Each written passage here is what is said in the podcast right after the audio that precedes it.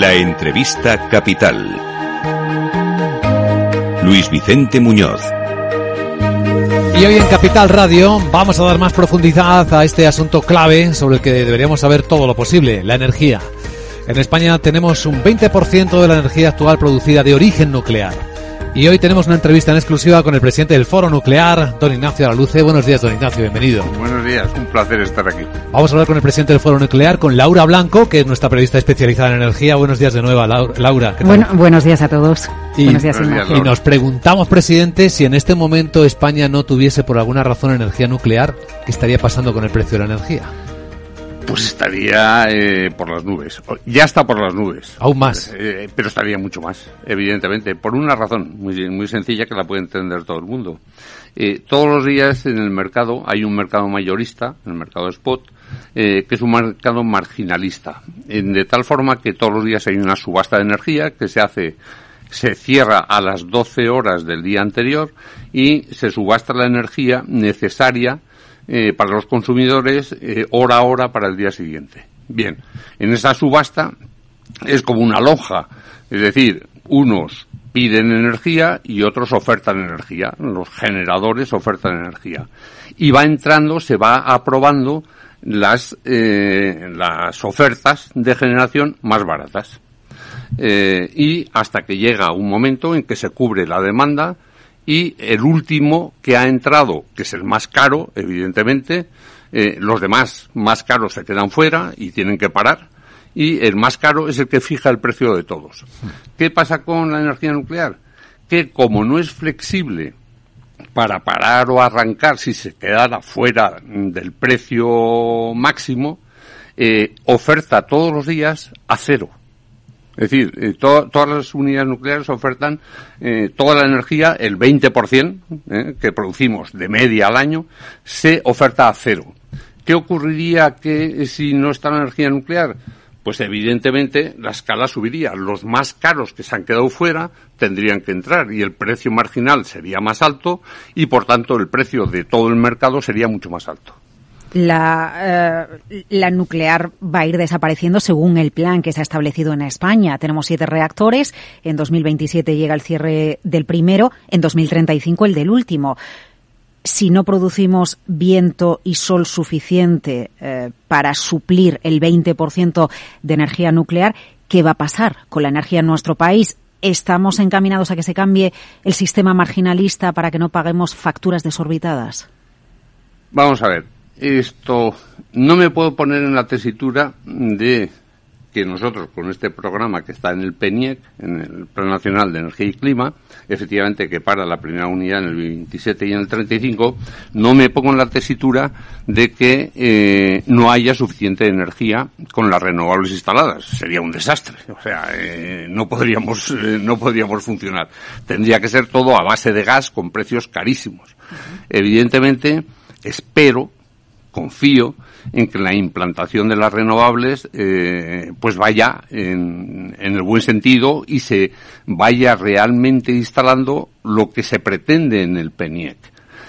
Es cierto que además todo el mundo está pensando en la instalación de las renovables, pero eh, no solamente es eso, hay que instalar además eh, sistemas de almacenamiento, que puede ser hidráulico reversible, que puede ser con baterías, pero claro, todo esto es un desideratum, es decir, que está en un plan y pensemos que va a funcionar. No solamente eso, hay que cambiar toda la red de alta tensión, porque va a haber muchos productores mucho más pequeños en lugar de grandes productores y por tanto la red tiene que eh, eh, cambiarse totalmente. Todo esto está contenido en el Plan Nacional de Energía y Clima y confío en que eh, cuando se ha lanzado, pues que se vaya a cumplir. Evidentemente, si no se cumple, pues eh, tendría eh, otra salida. Las nucleares, evidentemente, no podrían parar. Eso es evidente. pero en el debate en España no está ahora la posibilidad de que se prolongue la vida de las nucleares o estamos a tiempo de reabrir ese debate o nadie lo va a abrir en el debate está. O sea, ya está abierto. El debate está. Hay eh, muchas instituciones, partidos políticos, etcétera, que están eh, abogando por una continuidad del parque nuclear más allá de lo establecido en el PENIEC. Otra cosa es lo que el gobierno ha decidido, que es el Plan Nacional de Energía y Clima, que por cierto, eh, en marzo, si no recuerdo mal, del año que viene, tiene que hacer una evaluación y mandársela a Bruselas de eh, cómo va funcionando el PENIEC y en junio, si no recuerdo mal, del año que viene, tiene que mandar un informe a Bruselas eh, eh, con un nuevo, una revisión del PENIEC. Entonces, el debate sí está. Hay instituciones, partidos políticos, en fin, cantidad de gente que está debatiendo el tema y está diciendo se alargará o no la vida de las centrales nucleares. El debate está. Otra cosa es lo que en este momento está fijado, que es el PENIEC con el cierre a partir del año 27 de las unidades nucleares, llegando hasta el año 35. Pero tal y como van las cosas, presidente, podríamos llegar a darlo la vuelta. Hay países que han cambiado sus planes, que han decidido no abandonar la energía nuclear, incluso empezar a apostar por las nuevas generaciones de centrales nucleares más pequeñas, de más de una más, más, rápida construcción. ¿Usted cree, eso, cree que eso puede llegarse a plantear en España en algún momento, darse la vuelta a todo, viendo el escenario de dependencia energética? En el mundo en que estamos viviendo todo puede ocurrir. Es decir, hemos eh, el tema energético se ha puesto encima de la mesa desde hace, bueno, ha estado siempre, pero desde hace dos años, año y medio, está encima de la mesa. Eh, a raíz de la vuelta a la normalidad después de la pandemia, eh, ha habido, ya empieza una crisis energética porque ha habido una demanda mayor, los precios empezaron a subir eh, y con la guerra de Ucrania, pues esto se ha disparado. Entonces, el tema energético está encima de la mesa, todo puede ocurrir.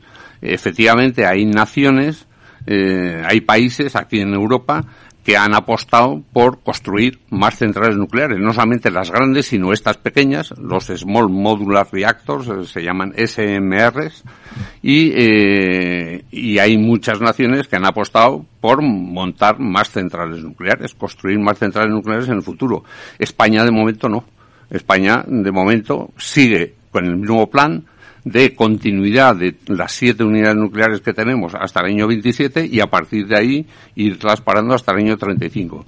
¿Que eso se puede revertir? Evidentemente todo se puede revertir. No sé lo que puede ocurrir. De momento, no. Y nosotros llegamos a ese acuerdo con, eh, con el gobierno y con la empresa nacional de residuos, también con el RESA. Y eh, nosotros nos atenemos a lo que dice la ley y a lo que nos dicen. Hay que tener en cuenta una cosa. Eh, los planes energéticos dependen de los gobiernos. Eh, es una, la planificación energética es una potestad del gobierno y por tanto nosotros nos atenemos a lo que el gobierno decide. No podemos hacer otra cosa. Eh, la nuclear es una inframarginal en este momento por Real Decreto Ley está topada la remuneración, igual que la de las energías renovables, 67 euros. Exactamente. En la última ocasión que le vi, don Ignacio, ustedes reclamaban desde el foro que haya una remuneración fija para la producción de la energía nuclear. ¿Por qué? Eh, sí, exactamente. Vamos a ver. Eh, efectivamente, eh, lo tenemos topado. hay cantidad de gente que sigue diciendo desde hace no sé cuánto tiempo, que, hablando de los windfall profits que en las centrales nucleares, en general las inframarginales, estamos ganando muchísimo dinero porque en el mercado todos los días nos levantamos aquí en esta radio y en, todos los medios de comunicación eh, eh, hablando del precio de la energía y nos eh, levantamos todos los días oyendo que el precio hoy está en 200 euros el megavatio, mañana 250, al día siguiente 160 y tal, bien.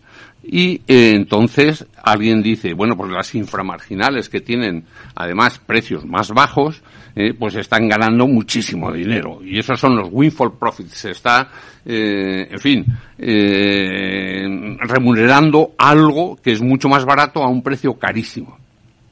Eso no es cierto. Se repite, se repite, pero por mucho que se repita, no quiere decir que sea verdad.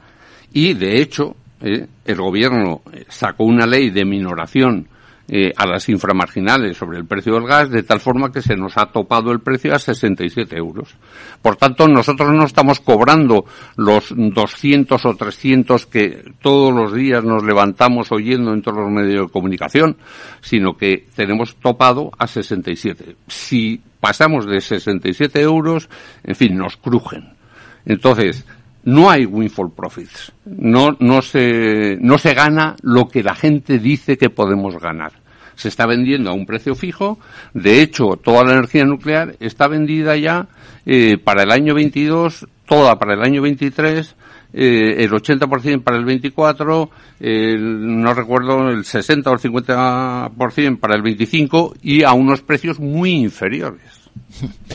Queda todo mucho más claro. Don Ignacio Araluce, presidente del Foro Nuclear, gracias por su amabilidad, por contárnoslo en primera persona. Mucha suerte. Nada, un placer. Muchísimas gracias. Muchas gracias.